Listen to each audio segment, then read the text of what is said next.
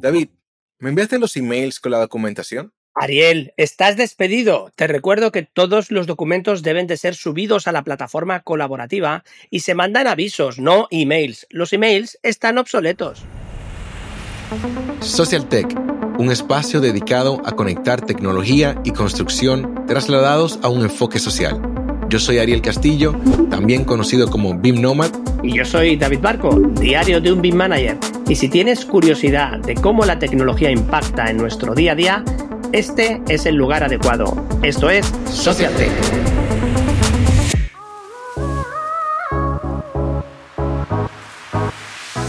Buenos días, buenas tardes y buenas noches a todos los techers que nos acompañan en este episodio, en el cual nos vamos a adentrar en el mundo de los Common Data Environments, también conocidos como CDEs, y en español como entornos comunes de datos. Así es, vamos a entender qué es un CDE, así como los gestores documentales, los diferentes tipos que existen, normativas, estándares de apoyo, softwares de referencia y ejemplos en la industria de la construcción. Pero antes, David, recordarles a todos ustedes que nos pueden contactar a través de nuestras redes sociales, principalmente en LinkedIn y en Twitter, donde estamos como Social Tech Media. Podrán encontrar también estas redes en la descripción del episodio y pueden enviarnos un correo a hola.socialtech.info o visitando nuestra página web www.socialtech.info. Y como siempre, antes de continuar, les vamos a dejar un tip de la industria que en esta ocasión queremos agradecer especialmente a un nuevo patrocinador, además de nuestro clásico patrocinador Berlan, que es la plataforma integradora Bircore. Bienvenidos a la sección de tips de la industria, patrocinada por Bircore. Bircore es una plataforma de gestión integral de proyectos que simplifica la gestión de proyectos complejos. Esta herramienta permite centralizar toda la información del proyecto y hacer seguimiento de planificaciones y costes gracias a una depurada metodología BIM. Su objetivo es facilitar la colaboración eficiente entre distintos perfiles técnicos a lo largo de cada fase del proyecto. Planificación de procesos técnicos. Con BIRCORE puedes planificar procesos técnicos con el detalle que necesites esta herramienta ha sido especialmente desarrollada para el manejo de documentos, datos y medidas técnicas de todo tipo, poniendo en la palma de tu mano múltiples capas de información para que tomes mejores decisiones más rápido y con menos esfuerzo.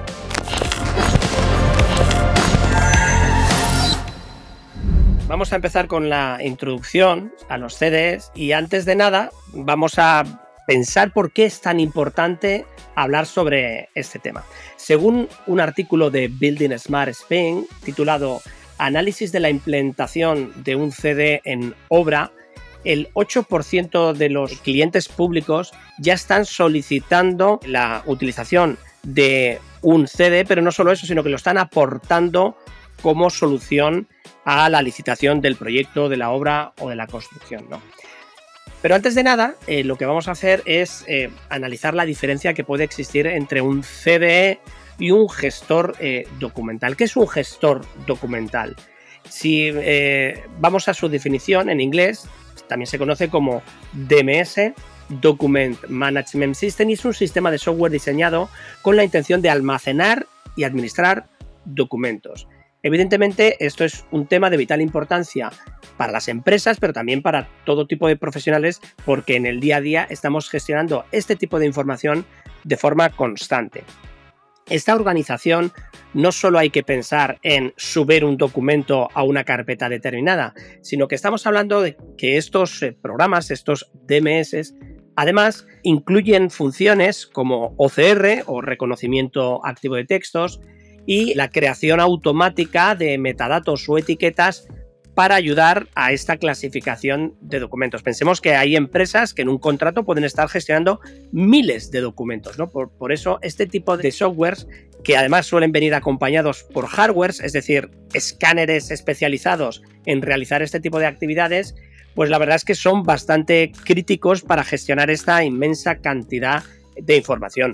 A ver, David, ayúdanos a entender un poquito más a qué te refieres con estas plataformas y danos algunos ejemplos. Sí, bueno, todo este tipo de plataformas las estamos utilizando diariamente. Para empezar, seguro que muchísimos de los escuchas están tremendamente familiarizados con Microsoft SharePoint. Pero si nos alejamos de esta solución, vamos a encontrar algunos estándares que se están utilizando bastante, no solo en la industria de la construcción, que es donde normalmente Ariel y yo nos estamos desenvolviendo, sino a nivel global, a nivel de sociedad, hay programas como por ejemplo DocuWare, como ManageMart, como FileHold o MFiles, y algunos de ellos que son totalmente gratuitos, como el open source al fresco, ¿no?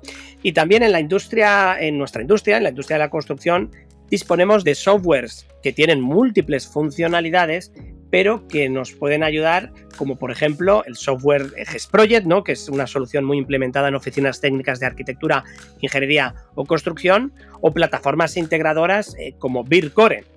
Así que, bueno, lo importante en este sentido también es qué nos puede aportar la gestión documental a los profesionales y a las personas. ¿Tú qué piensas, Ariel? Fíjate, David, que para mí es súper interesante el hecho de poder tener una información que esté bien estructurada y que cuente, digamos, con un index que estén indexados indicando de cómo se puede acceder a cierta información. Me gustaría hacer una salvedad ahí en lo que ibas mencionando, es de que muchos de nosotros utilizamos eh, gestores de, de documentos desde hace mucho tiempo. De hecho, todas estas plataformas que se conocen como la nube, como un Dropbox, un Google Drive, un OneDrive, pueden ser considerados como un gestor documental, eh, ya que podemos, digamos, estructurar la información de una manera u otra. Lo, lo importante aquí aclarar es que tener acceso a información a través de la nube o digamos en, un, en alguna plataforma en Internet no necesariamente cabe dentro de esta definición. Por ejemplo, siempre me gusta aclarar de que la plataforma WeTransfer, utilizada por muchas personas para compartir información, no entra dentro de un gestor documental porque esta nos permite compartir información, sin embargo, no nos permite indexarlas. ¿A ti qué te parece, David? A ver, eh, yo creo que es fundamental diferenciar este tipo de cuestiones, ¿no? WhatsApp me permite enviar documentos. ¿Es por ello que podemos considerar WhatsApp como un gestor documental? A día de hoy, aparentemente, parece que no. Lo que pasa es que estas tecnologías evolucionan de una manera realmente impresionante y a lo mejor algún día eh, WhatsApp, Telegram o similar se convierten en gestores documentales. Recordemos, Ariel, que hace unos años tú en WhatsApp apenas podías subir una imagen o un vídeo de un tamaño tremendamente limitado. A día de hoy, el límite de gigabytes de los archivos se ha ampliado de una manera realmente impresionante, ¿no?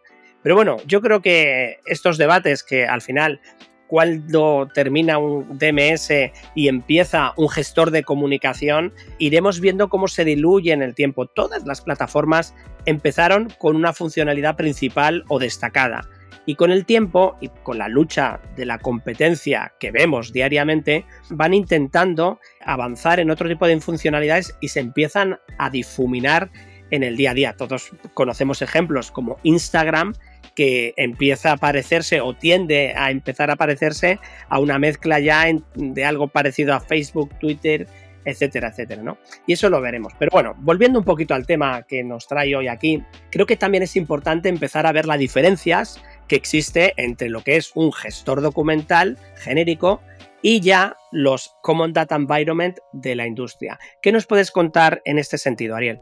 Fíjate, David, que muy interesante lo que mencionabas hace un momentito, precisamente porque vamos a escuchar la definición, ¿verdad?, de lo que viene siendo un CDE y va a haber mucho solape con estos DMS que habíamos comentado. Entonces, por ejemplo, podemos definir lo que viene siendo un entorno de datos común como un entorno digital que se utiliza para recopilar, gestionar y compartir información en un proyecto. Eh, de una forma más simple, podemos decir de que un CDE es un gestor documental avanzado que ha sido diseñado específicamente para manejar una gran cantidad de datos e información que se generan en un proyecto de construcción. Y ahí dirás, bueno, pero a ver, a ver, está muy parecido a lo que ya habíamos hablado anteriormente, ¿verdad? Pero bueno, si queremos darle una matiz más interesante, es porque podemos ya enfocarnos a lo que viene siendo la norma ISO 19650, que sí tiene una definición de lo que es un entorno común de datos también, y dice que es un gran espacio colaborativo con normas para que podamos entendernos y donde cada uno de los activos del proceso puede generar contenedores de información de cualquier tipo. Entonces, cuando conectamos esto con lo que viene siendo el proceso BIM, pues podemos conectarlo con la ISO 19650 y entender de que el CDE juega un papel crucial. Dentro de este entorno podemos gestionar e intercambiar información de una manera eficiente y todos los archivos que se van a manejar en el método BIM suelen ser, digamos, mucho más grandes en comparación con algunos tipos de trabajos que normalmente se hacen. Tomar en cuenta también de que existe una infraestructura en términos de capacidad de almacenamiento y el software que vamos a utilizar también a la hora de intercambiar información. Ahora bien, lo interesante con la norma ISO 19650 es que nos va a proporcionar una guía de cómo se debe trabajar y cómo deberíamos intercambiar esta información. A partir de ahí, nosotros entonces podemos elegir software que cumplan con estas necesidades. ¿Qué te parece, David? ¿Cómo se conecta entonces eh, la ISO 19650 con el tema de CDS? Bueno, posiblemente una de las cuestiones más importantes de este aspecto es que le empieza a llamar a las cosas de una manera concreta. Para empezar, los archivos son contenedores de información y la información que vamos produciendo ya es el modelo de información que dependiendo ya de si es en la fase de diseño y construcción, pues será el PIM, Project Information Model, y si estamos en la fase ya de desarrollo del activo, eh, la fase de operación y mantenimiento es el Asset Information Model o el modelado de la información del activo. Entonces, en este sentido, es importante porque todos llamábamos a las cosas pues según más o menos nuestra experiencia, lo que iba diciendo el mercado, pero con muchos matices. No, yo te paso un formato, yo te paso un archivo, yo te paso un entregable.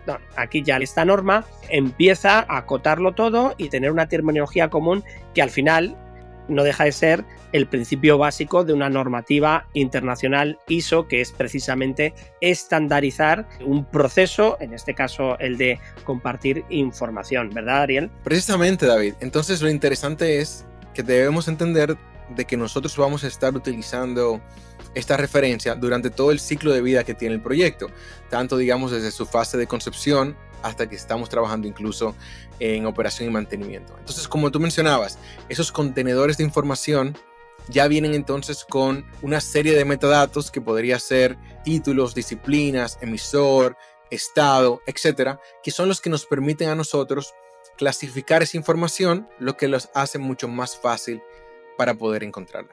Entonces, ya digamos, resumiendo en sí lo que hemos hablado de el CDE conectado con la 19650 simplemente es entender de que tenemos un entorno colaborativo donde está estandarizando cierta información a modo de que pueda ser accedida tanto en un proyecto o en un activo, facilitando lo que viene siendo el tema de interoperabilidad y teniendo en cuenta eficiencia en el proceso de gestión y construcción de estos activos. Entonces, David, cuando hablamos de CDS, ¿cuáles podrían ser las principales funciones que deberían incluir? Bueno, aquí, antes de empezar con las funciones, sí que es interesante hacer un, matiz a esta definición que has hecho y es cuando hablamos de activo, muchísimas veces tendemos a pensar que estamos hablando de un edificio y todo lo contrario. La normativa ISO 19650 habla precisamente que un activo es cualquier tipo de infraestructura construida, ya sea un edificio, un puente, una instalación de agua, de electricidad o cualquier elemento que tenga la capacidad de ser diseñado, construido y o mantenido, ¿no? Por lo tanto, eso es bastante importante hacer este matiz, ¿no? Y adentrándonos en la parte de las principales funcionalidades que debería de incluir un CDE, aquí de nuevo tenemos la suerte que Building Smart tiene un artículo bastante extenso eh, y muy detallado en este sentido, que está realizado por eh, Fernando Blanco de Acciona, que a quien no le conozca les invito a que lo sigan en su perfil de LinkedIn porque es un apasionado de este tema, un gran divulgador y bueno, a fecha del podcast es el presidente de Building Smart Spain y que bueno, pues en este artículo cita una serie de datos como que por ejemplo, en las primeras veces que se comenzaron a utilizar el término de CDE es allá por el año 2000, o sea que realmente estamos hablando ya de más de 20 años en los que se está utilizando este término. ¿no? Otro aspecto importante es que los CDs dentro de la industria de la construcción han sido un verdadero cambio de paradigma. Suelen estar asociados a las implementaciones de la metodología BIM, Building Information Modeling, pero pueden ser independientes a ellas. O sea, no necesariamente es obligatorio que existan modelos BIM para poder utilizar un Common Data Environment. Al final, como decíamos desde el principio, es organización de información en un entorno accesible con diferentes grados de accesibilidad. Puedo ver, puedo editar, puedo simplemente descargar, subir, etcétera. Y ese control de la información genera una serie de registros, controles de versiones y por tanto es organización.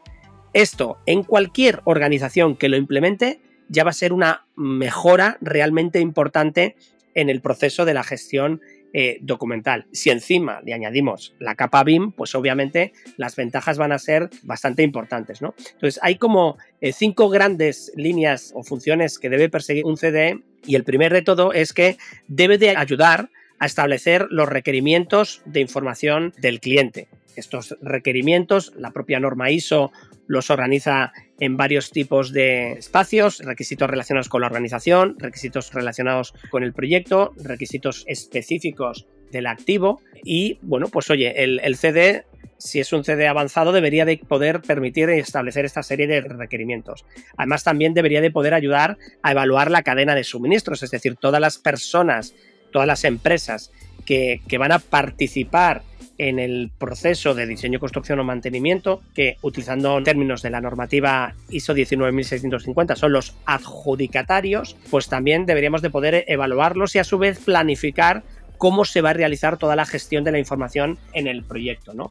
Eh, además, se va a producir información y se van a producir entregables. Esos entregables podrán estar planificados o no planificados, a esto la norma también le llaman los eventos desencadenantes de la producción de la información, y todo ello debe estar organizado de una manera estructurada y que facilite todo este intercambio.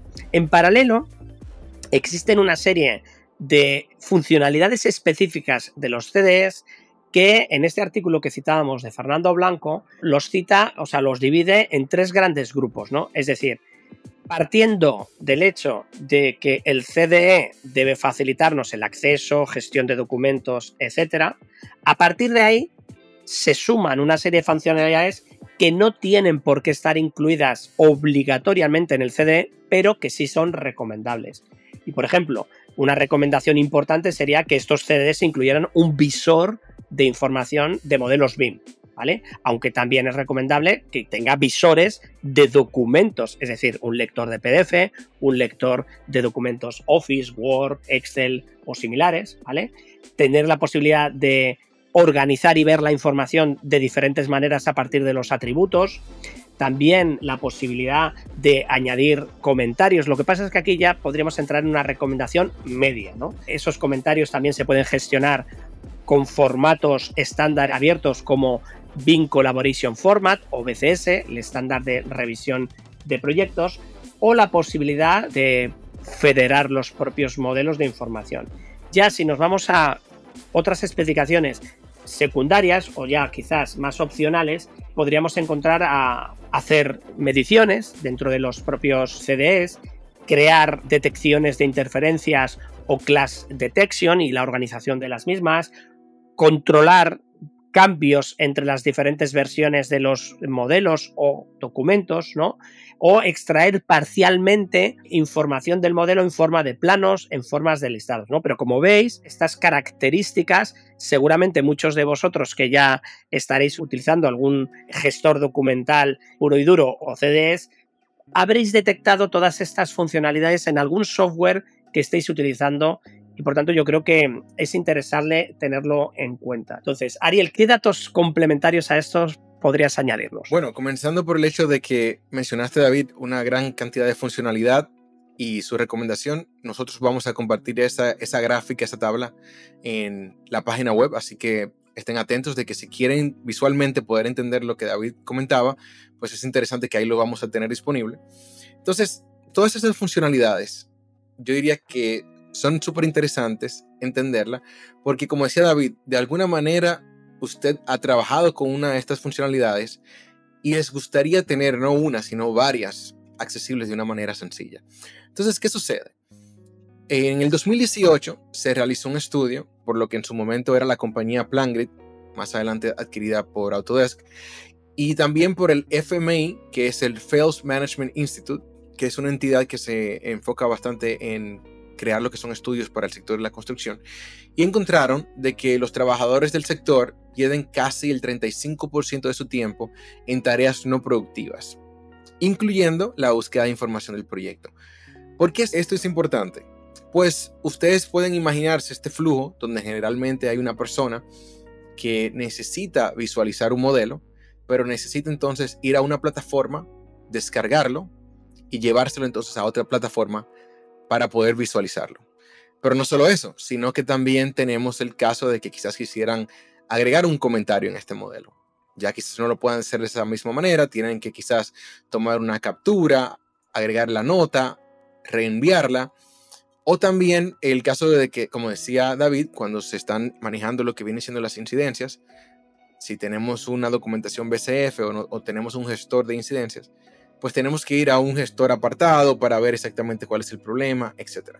Las funcionalidades son múltiples y los usos que ustedes les dan también.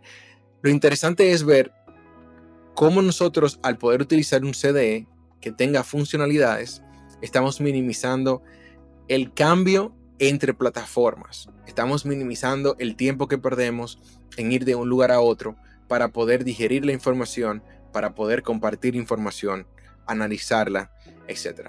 Entonces, si podemos tener toda esta información centralizada en un solo lugar, pues así es como vemos que un CDE es como tiene ese potencial de reducir eh, significativamente el tiempo perdido. Ojo, hay que entender que dependiendo el tipo de software que se vaya a utilizar, pues obviamente las funcionalidades varían significativamente, pero lo interesante es cómo yo puedo quizás atacar, digamos, ese 80-20, ¿verdad? Esas funcionalidades que me resuelven la mayor cantidad de problemas que yo puedo tener. Sí, Ariel, digamos que según estabas hablando, me estaba acordando de una anécdota, es que esto lleva pasando desde hace miles de años, ¿no? En aquel momento estaba trabajando en un estudio de arquitectura, haciendo un proyecto muy singular en una ciudad, bueno, en Madrid, y era un centro deportivo de altísimo rendimiento, con lo cual era un proyecto bastante importante para el entorno, y venía un arquitecto desde una parte del mundo haciendo escala y tenía un tiempo tremendamente limitado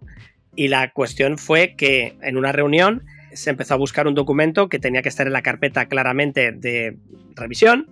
Uy, no, no está aquí, espera, está allí. No, ah, ay, es que se movió porque no sé qué, no sé cuántos. espera, espera, que creo que estaba en el otro sitio porque tal. Entonces, yo recuerdo ver la cara del arquitecto cómo se iba poniendo de color azul cada dos por tres, como diciendo, o sea, ¿en serio? O sea, yo que no tengo nada de tiempo, tengo que estar aquí. Estuvimos casi 20 minutos hasta encontrar el documento. 20 minutos. O sea, fue, mm, claro, yo no sabía ni de dónde meterme. Yo no tenía que buscar el documento. ¿eh? Yo solo estaba en esa reunión viendo cómo estaba sucediendo esta situación, ¿no? Entonces, claro, evidentemente queda remarcado porque hemos dicho arquitecto internacional, etcétera, etcétera, pero el valor del tiempo pues para todo el mundo es importante, ¿no? Entonces, esa pérdida que se produce a lo largo del año en búsquedas de información infructuosas, cuando se empiezan a sumar en una organización, es una cantidad de dinero realmente importante, ¿no? Yo no me quiero ni imaginar cuando estamos hablando de una gran empresa con miles de empleados, ¿no? Estamos hablando que ahí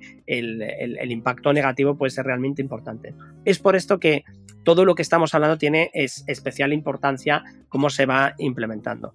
Volviendo hacia la parte de la importancia de las normas y de la estandarización en la implementación de los Common Data Environments, ya hemos citado la norma ISO 19650 como pues, un elemento fundamental. ¿no? Pero quizás deberíamos de recordar unos aspectos que la norma nos recomienda que deben de estar incluidos sí o sí a la hora de gestionar toda esta información. Y no solo hablamos de la importancia de que las carpetas estén bien organizadas con una nomenclatura adecuada o que los nombres de los archivos tengan una nomenclatura también eh, determinada. En este sentido, Building Smart Spain de nuevo tiene una guía para unas sugerencias para nomenclar los, los archivos, que es de las pocas que existen en español ahora mismo. ¿no? Entonces, en este sentido, es muy importante tener en cuenta el estado de los documentos y que tenemos que tener aspectos que están relacionados con el nombre del archivo, es decir, en este caso el contenedor de la información. Debemos de incluir información en el nombre o en los metadatos relacionados con todo esto. Además, ese archivo, ese contenedor de la información puede tener una serie de atributos, como por ejemplo su estado, puede ser un documento de trabajo en curso, work in progress, puede estar en compartido, share, o puede estar publicado, publish, o se puede haber archivado, ¿no? Y además puede tener una serie de revisiones, puede tener algún tipo de clasificación complementaria y también tiene que tener un control, un control del acceso a la información y saber cuándo un usuario ha entrado, ha abierto, ha cambiado este tipo de archivos. ¿no? Ahí ya, dependiendo del software con el que estemos trabajando, pues este nivel de control de la información será mayor o menor. En esta línea, como siempre, aquí nosotros tratamos de localizar alguna información complementaria y pues además de Building Smart, pues tenemos a otro gran divulgador, que seguramente muchísimos de vosotros ya conocéis, que es Iván Guerra, también conocido como Beam Level, que tiene varios episodios hablando con muchísimo detalle todo esto en formato de podcast, aunque también tiene post y en ese sentido pues también tiene otro episodio específico que está enfocado en cómo implementar un CDE como una guía detallada para seleccionar, gestionar, configurar el CDE analizando los diferentes tipos de aspectos, funcionalidades, las diferentes realidades que existen dentro de las empresas, eh, estructuras de carpetas, permisos, etcétera. Y bueno, yo creo que estas recomendaciones son bastante interesantes, como siempre, os la dejaremos en las notas del programa. Y vamos a continuar avanzando porque no todos los CDs son iguales. Entonces no podemos comparar un CD pequeñito que tiene las funcionalidades limitadas, que es gratuito y que acceden pocas personas, con CDs que son plataformas integradoras con diferentes usos BIM que está pensado en esquemas ya no solo de personas, sino de múltiples organizaciones, ¿no? Así que cuéntanos un poquito más de qué tipos de CDs podemos encontrarnos, Ariel. Bueno, David, la realidad es que hay una gran cantidad de CDs y estos pues tienen, digamos, una clasificación en base a qué tanta complejidad tienen. Podemos tener soluciones simples hasta sistemas que ya han sido personalizados o incluso codificados para una empresa en tal. También podríamos analizar los CDs en base a precios, tomando en cuenta de que existen opciones gratuitas y algunas que son obviamente ya con un costo más elevado. Y también tenemos lo que vendría siendo un CDE basado en tipo, como sería, por ejemplo, si es para el uso de proyectos en construcción, infraestructura, etc. Pero bueno, una buena referencia que hay viene de la mano de, no sé si, tú David recuerdas, pero de tu libro, Diario de un BIM Manager, en el que se establece una división. Me suena, me suena, algo, algo me suena. A ver, a ver.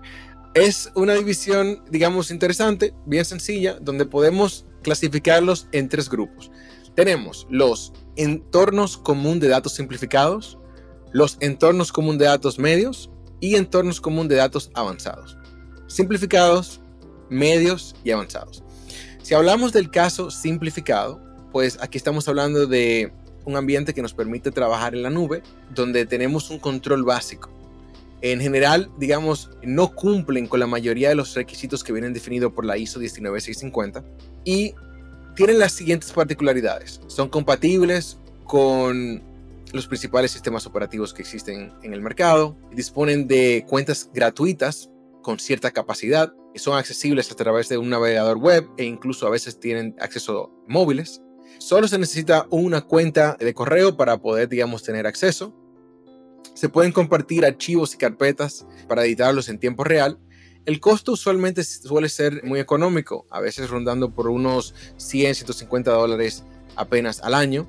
Esto vendría siendo eh, por usuario. Y tiene una curva de aprendizaje razonable que podría ser unas 10, 15 horas. Ahora, si queremos dar el próximo paso, podemos llegar a lo que viene siendo un entorno común de datos medios. Aquí es donde tenemos todas las funcionalidades que hemos hablado del caso simple, pero ya vamos agregando un poquito más y también entonces el costo va aumentando por igual. Estas nos permiten generalmente pues visualizar lo que vendría siendo un modelo. Podemos tener acceso a herramientas de coordinación, ya la, aquí el almacenamiento eh, suele ser ilimitado, nos permite de una forma u otra tener un mejor control de versiones y dar seguimiento a lo que viene siendo la trazabilidad y control de accesos bajo diferentes perfiles y roles que puedan existir en el programa. Aquí agregamos ya entonces también una capa más interesante que es la disponibilidad de APIs para temas de programación. Y bueno, Como ya se han fijado, todas estas características van a llevar a un costo mucho mayor. Cuando estamos hablando aquí de costos, ya hablamos de los miles de dólares o euros anual. Obviamente ya aquí podemos manejar múltiples usuarios y la curva de aprendizaje ya sigue aumentando un poquito más porque nuevamente poder tener acceso a todas estas funcionalidades pues requiere mucho más tiempo. Y para finalizar, en esta clasificación tenemos ya el entorno común de datos avanzado. En esta pues ya tenemos digamos estos visores que son muchos más completos y tenemos funciones que realmente nos permiten a nosotros hacer una mejor gestión de la información. Por ejemplo, si bien es cierto que podemos revisar los modelos, también podemos integrar procesos de cómo se deben aprobar y gestionar estos modelos. Aquí ya tenemos APIs mucho más avanzadas, donde quizás queda completamente abierto. Y también tenemos el tema de que, al igual que el caso medio, pues el almacenamiento sigue siendo ilimitado, algo que sería muy importante. Yo creo también de que hay que resaltar de que muchos de estos nos permiten exportar los datos a modo de que puedan ser integrados en plataformas como por ejemplo Power BI, donde ya podemos crear lo que vendrían siendo un dashboard para visualmente consumir esta información. Se da el seguimiento también de control de tareas, se puede manejar lo que viene siendo submittals, eh, etcétera pero así hay que tomar en cuenta de que estas plataformas sí tienen un costo muy elevado y ya aquí por lo general pues estamos hablando de que muchas de las plataformas se venden en base al porcentaje anual de costos de los proyectos que se van a administrar. Esto pudiera llevar el costo ya a unos 10 mil, 100 mil dólares al año e incluso más, nuevamente, dependiendo de qué tanta información y qué tantos proyectos usted va a estar administrando. Y por consiguiente, pues la curva de aprendizaje es mucho más elevada, donde estamos hablando de que se pueden dedicar pues más de 20 horas por usuarios y más de 100 horas en el tema de administradores. Cuéntame David, ¿qué te parece esta clasificación? Y qué integradores pudiéramos platicar. Bueno, la clasificación me parece fenomenal porque la diseñé yo. Entonces, bueno, sí que es cierto que esta clasificación surgió porque, como decíamos, tú no puedes tener un mismo listado como a continuación vamos a ver ejemplos con nombres y apellidos y no puedes meter a Dropbox al lado de Autodesk Construction Cloud porque mm, por mucho que haya algunas funcionalidades que son similares, pues eso, como diría alguien que yo me sé, no puedes comparar las peras con las manzanas porque son cosas diferentes, ¿vale? Entonces, lo que sí que es cierto es que como dice también la norma ISO 19650, en muchas ocasiones vamos a tener un entorno de datos principal o central, que es el que el cliente quiere eh, tener como la primera fuente de información, y entornos distribuidos, entornos secundarios, donde normalmente los adjudicatarios, eh, estudios de arquitectura, constructoras, etcétera, están trabajando en su propio work in progress. ¿no? Entonces, ¿qué es lo que necesitamos? Que parte de esa información se publique de forma recurrente con una periodicidad establecida en, en, la parte publicada que suele estar, o en la parte compartida, que suele estar en el entorno de datos principal, ¿no? Entonces, ¿cómo se realizan estas cuestiones? Normalmente, muchas empresas lo hacen a mano. Oye, pues todos los viernes yo hago una copia de aquí a aquí, ¿vale? Lógicamente, los softwares más avanzados ya tienen herramientas para que todo esto esté por lo menos de una manera semiautomatizada o asistida, ¿no? Para que no dependa tanto del usuario pero empiezan a aparecer determinados tipos de soluciones que son de todos los colores, como os podéis imaginar, y empiezan, por ejemplo, desde las soluciones más complejas que suelen estar diseñadas por expertos en TIC, ¿no? en tecnologías de la información y la comunicación, que lo que hacen es programar todas estas copias perfectamente con una arquitectura ya muy diseñada de en qué dirección va, si es en una única dirección, si es bidireccional, si los archivos se machacan o se va mm, manteniendo todo el historial de versiones y este tipo de cuestiones normalmente las suelen hacer trabajando en el propio en los data lakes que son soluciones de Microsoft Azure, Amazon Web Services, IBM Cloud, Google Cloud y estructuras eh, similares, ¿no?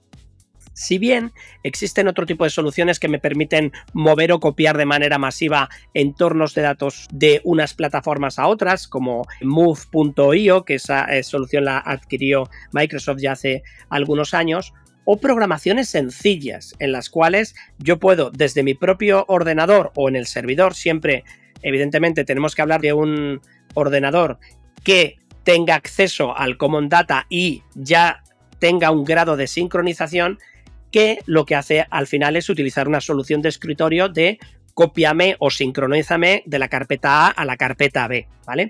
Estas soluciones, si bien son una herramienta de ayuda, tienen el inconveniente que es no es lo mismo copiar o sincronizar en una solución de escritorio que en la nube. Aquí trabajar en la nube es una solución más limpia porque además se te está trabajando contra los hubs, contra los tenant, contra la fuente de datos original. Y entonces trabajas con rutas globales cloud frente a rutas locales de los usuarios que pueden traer problemas porque al final las rutas nunca van a tener, van a ser exactamente iguales en unos ordenadores o en otros, ¿no? Con lo cual están bien como referencia de ayuda, pero pueden dar problemas.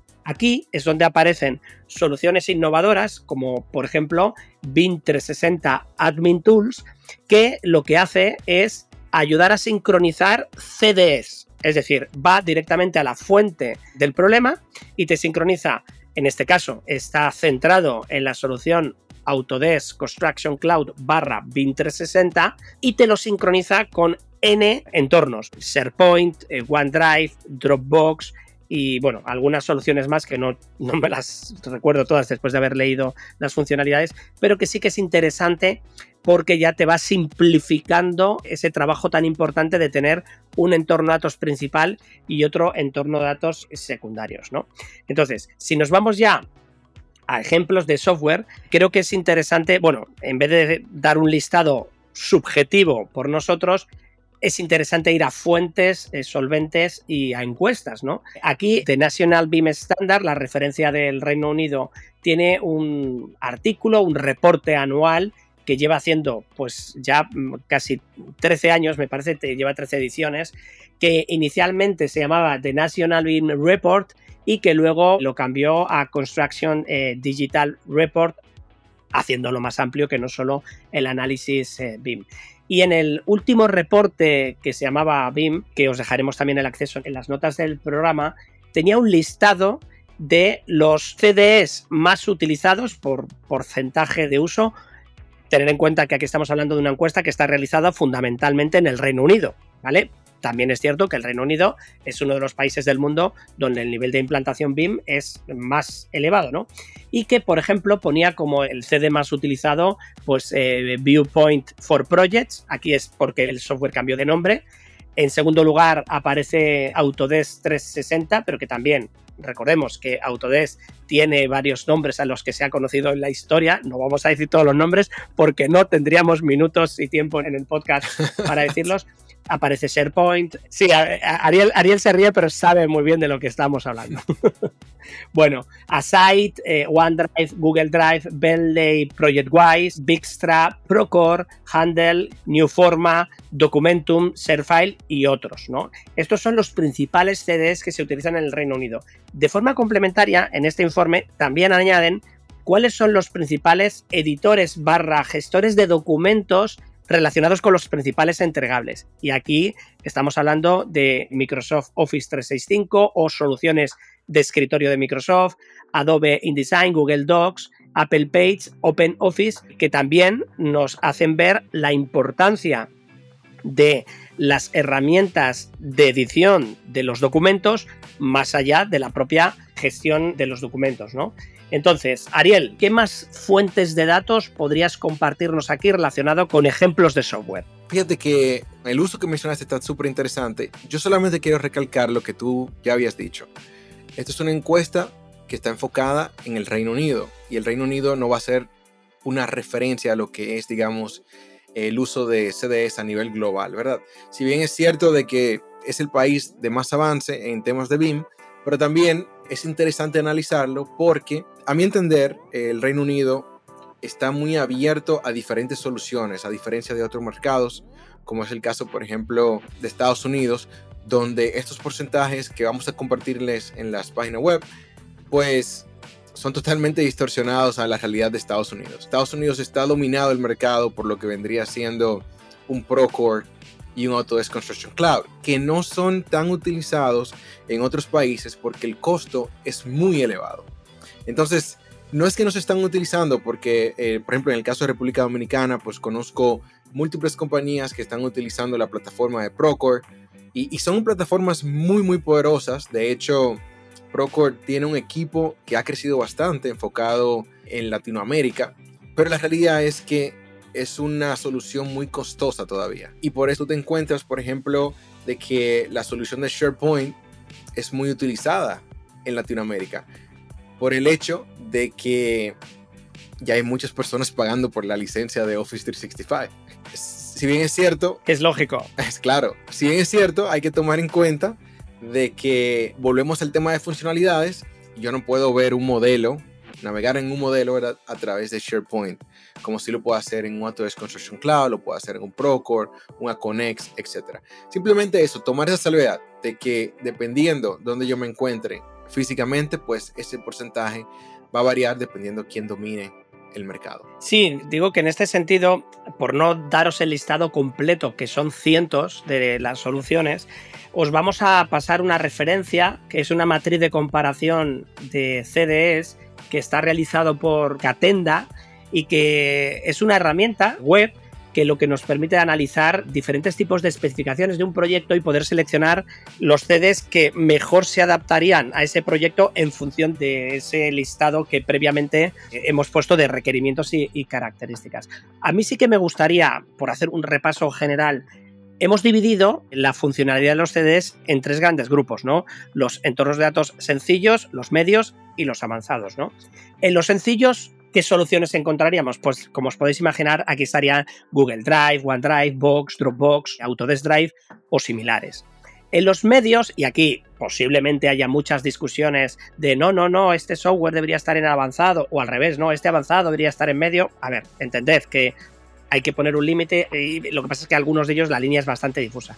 Pero sí que podríamos decir que en estos medios estarían herramientas como Autodesk Construction Cloud, la parte más básica, la de Docs, y soluciones también de el BIM Plus, BIM Cloud, soluciones avanzadas como Dalux, Trimble Connect, eh, BIM Server Center, BIM Sync, USBIM, y ya eh, nos iríamos a una parte más avanzada en la que seguramente cuando digo Dalux está en un término medio, es la solución más básica de Dalux, ¿no? La que es gratuita, porque si nos vamos a las funcionalidades más completas, de nuevo Dalux tendría aquí muchas soluciones, igual que la parte de Autodesk, eh, Construction Cloud tendría las soluciones de Build, que seguramente también estarían en entorno avanzado, y aquí encontraríamos acompañando estas soluciones, pues Aconex, ProjectWise, Aside, Procore que citaba eh, Arel, Viewpoint, Think Project, For Projects New Forma, M2 de Software One y creo que también en este apartado estaría la que ya hemos citado en el episodio en algún momento dado, que es la plataforma Bitcore, ¿no? Pero claro, al final oyes todos estos nombres, oyes tantas historias y yo creo que hay un aspecto que subyace a todo esto y es cuál complejo o no es implantar este tipo de soluciones y aquí inmediatamente nos salen los retos y los desafíos que podemos encontrar en el uso o implantación de un CD. ¿no? ¿Qué podrías decirnos en este sentido? ¿Qué desafíos crees que son importantes en la industria, Ariel? Bueno, David, mira, para mí, yo siempre he dicho que lo más fácil es adquirir la plataforma y ya luego implementarla, pues ahí obviamente es donde se complica el tema. Yo te puedo comentar en nuestra experiencia, nosotros por ejemplo nos mudamos de plataforma a Autodesk Construction Cloud en el 2021, en enero, a inicios del año. Y vamos por dos años y medio y no hemos terminado la implementación de este CDE. Hemos ido creando fases de implementación y luego la plataforma también se va, va mejorando y va agregando features, ¿verdad? Entonces, eso hace que sea más complicado. Entonces, ¿por qué menciono esto? Porque el tema de adopción en sí toma tiempo y muchas veces pensamos de que lo vamos a hacer de manera inmediata. Esto no es una tarea de una semana, ni de dos, ni de tres.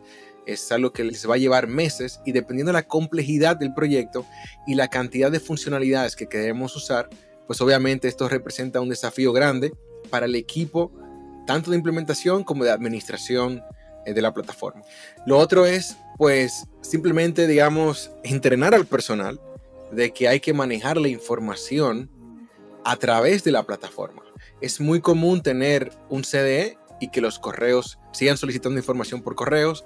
Es muy común de tú tener un documento que está en la nube, donde estamos administrando las versiones en la nube y resulta de que alguien descarga esta versión y ahora comienza a enviar correos con sus ajustes. Entonces ahí rompe el flujo de la información, rompe lo que vendría siendo este registro de quién ha hecho cambios, cuándo los hizo. Entonces yo precisamente, como les decía, tenemos dos años y medio implementando ya este nuevo CD y todavía hoy nosotros estamos dando entrenamiento de lo que es trabajar en la nube.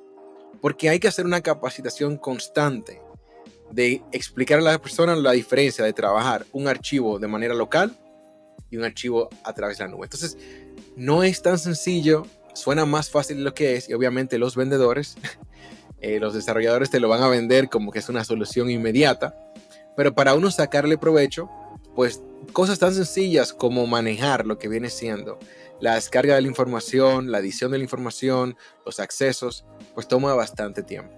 Para ti, David, ¿cuáles podrían ser desafíos que se encuentran? Sí, Ariel, es que yo creo que mm, aquí estamos con un choque cultural bastante grande. En las empresas que ya llevamos, por ejemplo, mi empresa en Berrelán, llevamos ya más de 10 años trabajando con soluciones de CD de manera normal.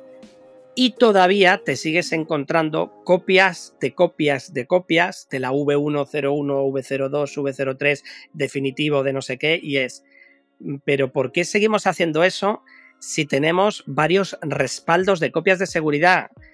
Además, el control de versiones interno de cada elemento, es decir, cada vez que tú sincronizas, tienes una solución, un control de versión mayor. Cada vez que tú vas haciendo un cambio dentro de un documento, tienes, además de la versión mayor, tienes versiones menores. Si estás trabajando en Word, Excel, Access, en un entorno PowerPoint, etcétera, en soluciones de Microsoft, tienes un nivel de control de versiones que es brutal, que es absolutamente brutal. Y aún así, después de guardar un documento, le guardamos V01 por si las moscas, ¿eh? el programa se equivocara, ¿no? Entonces, bueno, creo que ahí es un problema de cultura. Hay otro problema añadido y es la falta de control de los metadatos. Ya ha habido situaciones en las cuales en un concurso público, en un proyecto global en el que intervienen diferentes tipos de empresas participando como posibles adjudicatarias, los documentos base de los requerimientos de repente tienen metadatos sensibles. Es decir, casualmente tienen metadatos de algunos de los participantes en la adjudicación.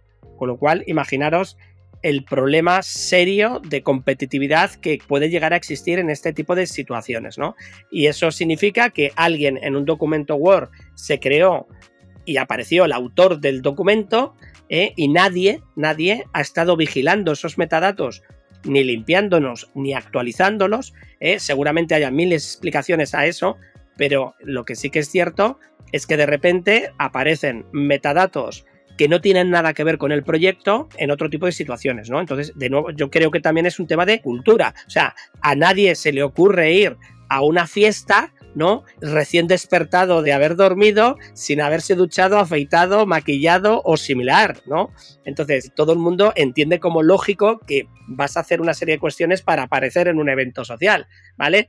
Pues de la misma manera, los documentos necesitan ese maquillaje, ¿eh? esa ducha, ese cuidado de esos documentos, eh, mucho más allá de guardarlo en PDF y que el nombre sea correcto, ¿no? Por lo tanto, yo creo que hay que romper todas esas barreras y, por supuesto, si alguien manda algo por email cuando hay un entorno de datos con una herramienta de avisos, lo que hay que hacer es ignorar ese email. Y lo que hay que empezar es a ser duro con las personas que rompen la forma óptima de trabajar, ¿no? Entonces, oye, igual que a un niño pequeño, cuando está cometiendo pequeños errores, primero se le va diciendo todo de manera educada, de manera bonita, acercándose a él, tal. Pero claro, llega un momento en el cual si se producen ya errores importantes, ¿eh? tú no puedes decirlo con cariño, como digo yo, ¿no? Sí, sino que si tu niño va a cruzar la carretera y le va a atropellar un coche, pues tú pegas el mayor grito de tu vida, ¿vale? Y tu hijo jamás ya volverá a cruzar la carretera sin estar pendiente, ¿no? Pues aquí es lo mismo, ¿no? O sea, tiene que haber ya un momento en el cual, yo no estoy diciendo ahora que nos pongamos a gritar como locos a la gente que lo haga mal, pero sí que tiene que haber un punto en el cual el grado de seriedad o el grado de avisos de, mira, llevamos ya un tiempo con este proyecto, el 90% de las personas están haciendo un, esfuerzo importante por trabajar en la, herramienta colaborativa, ¿vale? Los que estáis trabajando con emails estáis perjudicando al resto de personas porque le obligáis a hacer trabajos extras que no estaban contemplados. Con lo cual, bueno, en fin, ahí Ariel ya sabes que me enervo bastante porque llevamos mucho tiempo trabajando en este tipo de cambios y que son bastante importantes. Pero bueno, yo creo que ya deberíamos de ir cerrando porque aunque cuidamos el tema del tiempo, es un tema que nos ha apasionado y se, nos ha ido un poquito de las manos. Yo creo que tenemos que ir cerrando aquí y la entrevista que teníamos prevista para que sea el siguiente punto, yo creo que la vamos a dejar para el siguiente día, ¿verdad, Ariel? Totalmente, David. Yo creo que esa entrevista está muy, muy interesante y creo que deberá dedicársele su tiempo para sacarle provecho. Así que mejor lo dejamos para la próxima edición. Bueno, pero no me has dicho a quién vamos a entrevistar. No podemos dejar a, a los escuchas así. Yo creo que es importante que sepan que vamos a entrevistar al ilustre ingeniero don Jesús de Paz que es uno de los responsables de la plataforma integradora Vircore y que nos contará el caso de éxito del uso del CD y, plataforma integral eh, colaborativa Vircore en el proyecto de la variante sur metropolitana, que es un conjunto de intersecciones de autopistas que se unen en lo que serían las cercanías de Bilbao y que estaba gestionada por la administración pública que se llama Intervía, que es de la Diputación Foral de Vizcaya y que os aseguro que va a ser súper, súper, súper interesante. Bueno, Ariel, yo creo que entonces es el momento ya de que nos despidamos hasta el próximo día, así que te dejo recordando esos datos tan importantes que tienen que tener los escuchas. Claro, por supuesto, David. Yo emocionado de esta entrevista, pero mientras tanto, les recomiendo a ustedes que por favor nos den seguimiento a nuestras redes sociales, tanto en LinkedIn, en Twitter en nuestra página web. Les apreciamos cualquier apoyo que nos puedan brindar en las diferentes plataformas que utilizan para escuchar nuestro podcast. Pueden darle un like, cinco estrellas, un arco iris, lo que se necesite para apoyar este esfuerzo que tenemos para ustedes y nuestra comunidad. Así que agradecemos que escuchen nuestro podcast y, como siempre, compártanlo, como les decía, con sus amigos, profesionales, familiares, con todo el mundo que esté a su acceso para que podamos seguir mejorando nuestra industria. Así que nos vemos en el camino de los datos. Adiós, goodbye, agur.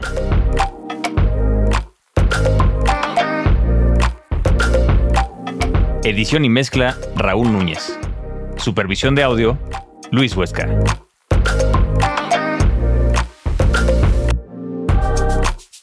Podcast editado y producido por Drilu. Visítanos en drilu.world.